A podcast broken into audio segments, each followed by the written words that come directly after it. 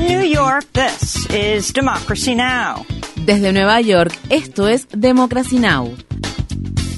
Democracy Now! es un noticiero internacional de radio y televisión que se transmite desde Estados Unidos a través de Internet en democracynow.org. Welcome to Democracy Now!, democracynow.org. Bienvenidos a Democracy Now! en español democracynow.org barra es, el informativo de Guerra y Paz con Amy Goodman.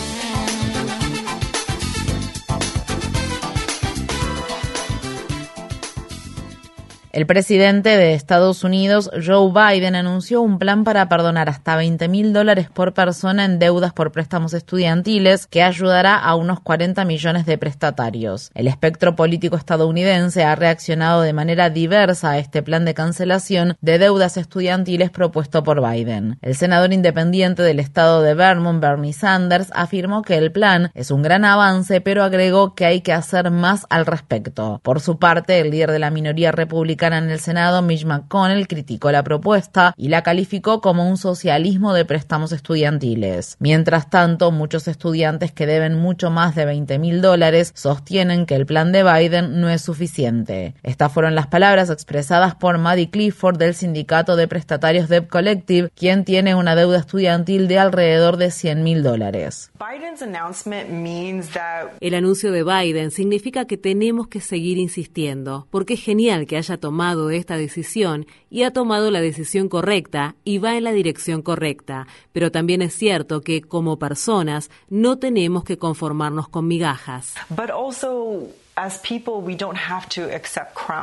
Visite nuestro sitio web democracynow.org barra es para ver las entrevistas que mantuvimos con miembros del sindicato Debt Collective acerca del plan de condonación de préstamos estudiantiles del gobierno de Biden. Un juez federal de Estados Unidos ha bloqueado la entrada en vigor de una parte de la prohibición del aborto en el estado de Idaho. El juez de distrito Billy Windmill anuló una disposición de la ley estatal de Idaho que tipificaba como delito que el personal médico brindara servicios de aborto a una persona embarazada en casos de emergencia médica. La ley federal establece que los hospitales que participan en el programa público de salud Medicare deben proporcionar servicios de aborto cuando la vida de la persona gestante está en riesgo. El resto de la prohibición casi total del aborto en el estado de Idaho entrará en vigencia este jueves, el mismo día en que también comenzarán a aplicarse las llamadas leyes de activación que prohíben el aborto en los estados de Texas y Tennessee y que afectarán a millones de personas. Una de cada tres mujeres estadounidenses no tiene acceso a servicios de aborto en sus estados dos meses después de que la Corte Suprema de Estados Unidos anulara el histórico fallo del caso Roe contra Wade de 1973, en el que se había determinado la legalización del aborto en todo el país. En Ucrania, al menos 25 personas murieron y más de 30 resultaron heridas este miércoles durante una explosión que destruyó una estación de tren en la localidad de Chaplin, al este del país. Dos de las personas fallecidas eran menores de edad. El Ministerio de Defensa de Rusia confirmó la autoría del ataque con misiles a la estación de tren, pero dijo que solo habían muerto soldados ucranianos. El ataque se produjo el mismo día que Ucrania conmemoraba sus 31 años de independencia, cuando el país se separó de la antigua Unión Soviética. Este año las autoridades ucranianas cancelaron las reuniones públicas de celebración de la independencia por temor a la amenaza de ataques rusos contra objetivos civiles. En Nueva York, el Consejo de Seguridad de las Naciones Unidas se reunió este miércoles para abordar la guerra en Ucrania cuando se cumplen seis meses del inicio de la invasión rusa. El secretario general de la ONU, Antonio Guterres, instó a poner fin a lo que llamó la guerra sin sentido de Rusia.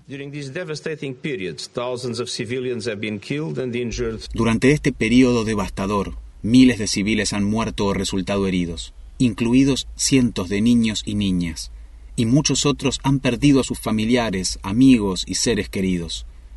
El mundo ha sido testigo de graves violaciones del derecho internacional, de los derechos humanos y del derecho internacional humanitario, cometidas sin apenas rendir cuentas. Millones de ucranianos han perdido sus hogares y sus posesiones materiales, convirtiéndose en desplazados internos o refugiados. En Rusia, la policía arrestó este miércoles a un destacado líder de la oposición acusado de desacreditar al ejército ruso.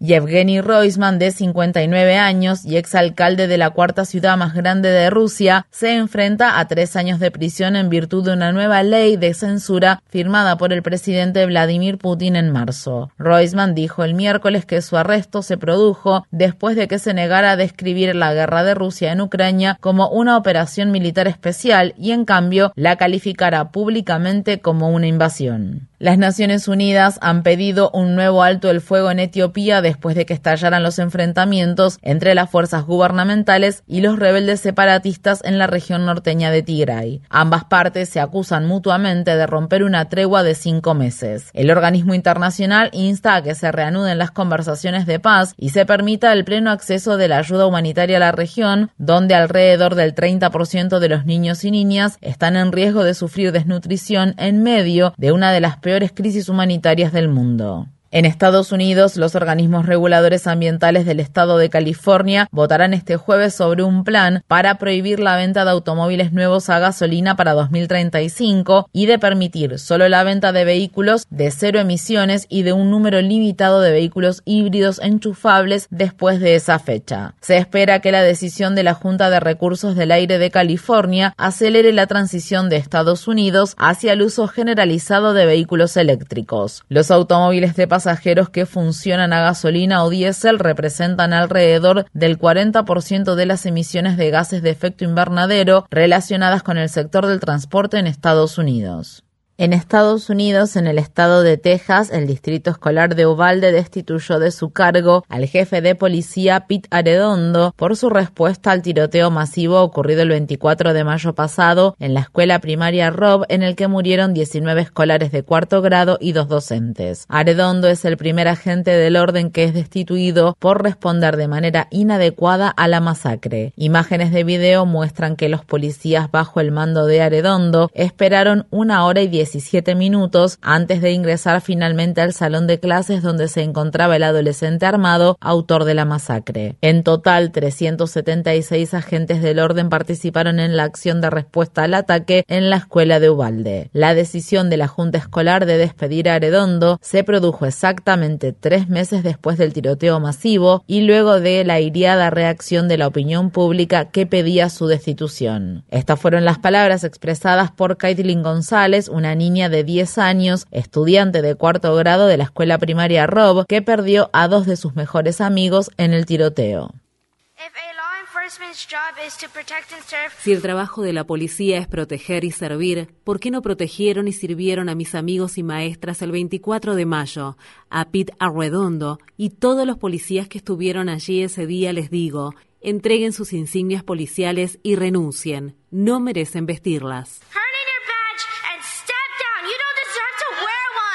Pete Aredondo no asistió a la reunión del miércoles ya que alegó que temía por su seguridad física. En un comunicado, Aredondo calificó su remoción como un linchamiento público inconstitucional y exigió ser reincorporado de inmediato con el pago retroactivo de todos los salarios y beneficios correspondientes. En Estados Unidos, el gobernador republicano del estado de Oklahoma, Kevin Steed, ordenó hoy que el preso condenado a muerte, James Caddington, sea ejecutado mediante inyección letal, a pesar de que la la Junta de Indultos y Libertad Condicional de Oklahoma votó a favor de recomendar un indulto. Caddington es el primero de una lista de 25 hombres condenados a muerte en Oklahoma, cuyas ejecuciones están programadas para los próximos dos años. Muchos de ellos sufren enfermedades mentales graves y los juicios en su contra estuvieron marcados por prejuicios raciales y conductas indebidas de los fiscales. Esta es la quinta pena capital que se lleva a cabo en Oklahoma desde 2021, cuando se restableció la pena de muerte en ese estado luego de una irrupción de seis años por una ejecución realizada de forma inadecuada en 2015. Visite nuestro sitio web democracynow.org barra es para ver la entrevista que mantuvimos con la monja católica Helen Prigin y obtener más información sobre la pena de muerte en Oklahoma. Un nuevo informe indica que casi 50.000 presos están recluidos en confinamiento solitario prolongado en Estados Unidos, unas condiciones que las Naciones Unidas consideran equivalentes a la tortura. Investigadores de la Facultad de Derecho de Yale concluyeron que unos 6.000 de los 50.000 presos han estado encarcelados en régimen de aislamiento durante más de un año. El relator especial de Naciones Unidas sobre la tortura sostiene que tales prácticas están prohibidas por el derecho internacional y pueden tener consecuencias psicológicas y físicas graves e irreparables. En noticias relacionadas, la Universidad de Brown afirma que adquirió documentos personales del escritor y preso político Mumia Abu Jamal, entre ellos sus registros penitenciarios, su correspondencia y sus obras de arte. Los materiales se incorporarán a la nueva colección Voices of Mass Incarceration de la biblioteca John Hay de la Universidad de Brown, que se centrará en experiencias de reclusión relatadas en primera persona. En la ciudad de Columbus, en el estado de Ohio, 4.500 educadores sindicalizados pondrán fin a una huelga de cuatro días después de llegar a un acuerdo tentativo con la Junta de Educación de Columbus. El acuerdo permitirá que los estudiantes retomen las clases el próximo lunes. Personal docente, bibliotecarios y consejeros exigían aumentos salariales, clases con menor cantidad de estudiantes y mejoras en los servicios de calefacción y aire acondicionado en las aulas. En los territorios ocupados de Cisjordania, un hombre palestino en huelga de hambre retenido por Israel se encuentra en estado crítico y podría morir en cualquier momento, según el médico que lo examinó a principios de esta semana. Khalil Awabde ha estado en huelga de hambre desde marzo en protesta por lo que se conoce como detención administrativa, una política israelí en virtud de la cual retiene a personas palestinas sin acusarla de ningún cargo en ocasiones por periodos de hasta varios años. Awabde habló este miércoles con la prensa desde la cama del hospital donde se encuentra internado.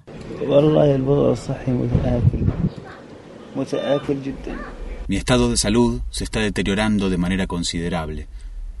Siento que me estoy derrumbando internamente. Siento que mi cuerpo se está consumiendo internamente de una forma extraña. Este domingo la Corte Suprema de Israel rechazó una apelación del equipo legal de Awabde que exigía la liberación inmediata de su defendido debido a su delicada salud. La familia de Awabde calificó la decisión del tribunal como una sentencia de muerte. Estas fueron las palabras expresadas por el padre de Khalil, Mohamed Awabde.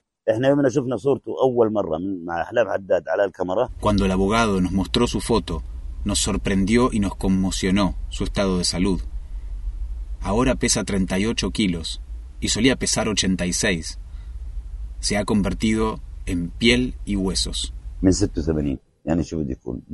Mientras tanto, más de 50 organizaciones israelíes condenaron el allanamiento de las oficinas de siete organizaciones palestinas en defensa de los derechos humanos en los territorios ocupados de Cisjordania. Militares israelíes confiscaron artículos y archivos de las oficinas de las organizaciones y luego colocaron avisos en los que las declaraban ilegales. En octubre del año pasado, el ministro de Defensa de Israel, Benny Gantz, calificó a seis de ellas como organizaciones terroristas. Muchos observadores internacionales internacionales, entre ellos observadores provenientes de nueve países europeos, han condenado esa calificación. Según el periódico The Guardian, incluso la Agencia Central de Inteligencia de Estados Unidos ha rechazado en una evaluación clasificada vincular a esas ONGs palestinas con el terrorismo. Infórmate bien. Visita nuestra página web democracynow.org/es. Síguenos por las redes sociales de Facebook, Twitter, YouTube y SoundCloud por Democracy Now! es.